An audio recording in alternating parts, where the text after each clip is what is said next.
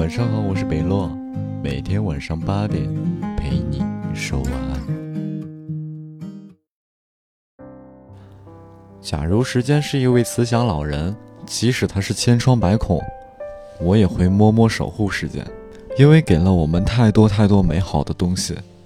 即使我们每时每刻都在经历着，看得见，摸不着，他就好像一位过客一样，在我们的人生中匆匆而过。而那种如指尖流沙般的快速闪过，还没给我们来得及珍惜的机会，它便匆匆的流去。我们何曾不想静静地待在窗边，两杯清茶，一捧书卷，与时间老人相伴，不评价世俗的好坏，不后悔自己做过的事情，不感慨过往的烦心事，也不畅想美好的未来，只是长久地坐在那儿。不关注身边的一切事情，只想细细的品味时间，与时间老人畅谈，同时也在心里暗暗想着：如果时间真的是一位空巢老人，我们是否该考虑在我们忙于的时间里，因为感恩而带给他来陪伴？时间虽然给我们带来了无尽的美好，但也在默默的离去，是那种一去不会返回的离别。题目错了。有再改的机会，钱失去了有再赚的方法，白天被黑夜代替，有重生的机会，花凋谢了有重开的一天，而时间离去了却再也找不回来了。一寸光阴一寸金，寸金难买寸光阴。这样的话，我们从小便默默记在心里，倒背如流。长大后，我们也一再强调时间的珍贵。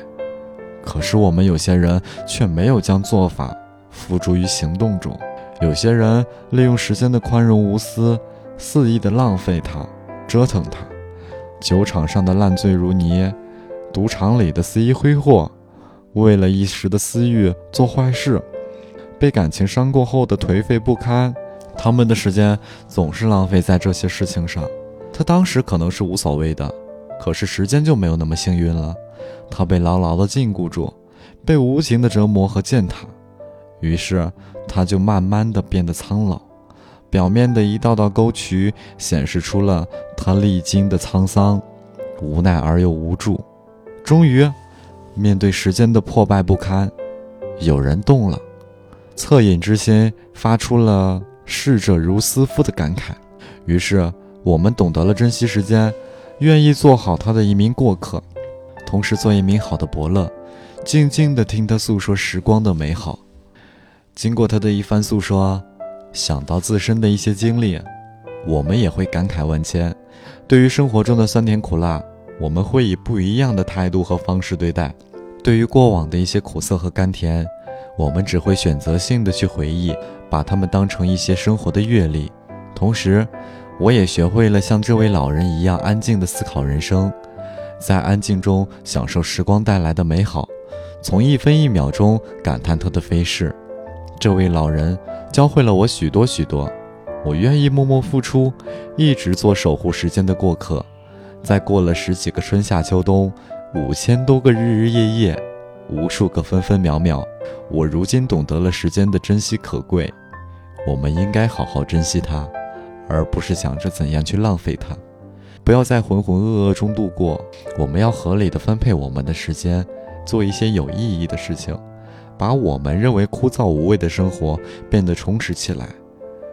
趁眼前人还在，时光未老，给他们多一些陪伴，让我们的人生变得更加有意义。时光飞驰，转眼便不在。作为守护时间的过客，我会陪他每一个日出日落，看遍四季，一直到老。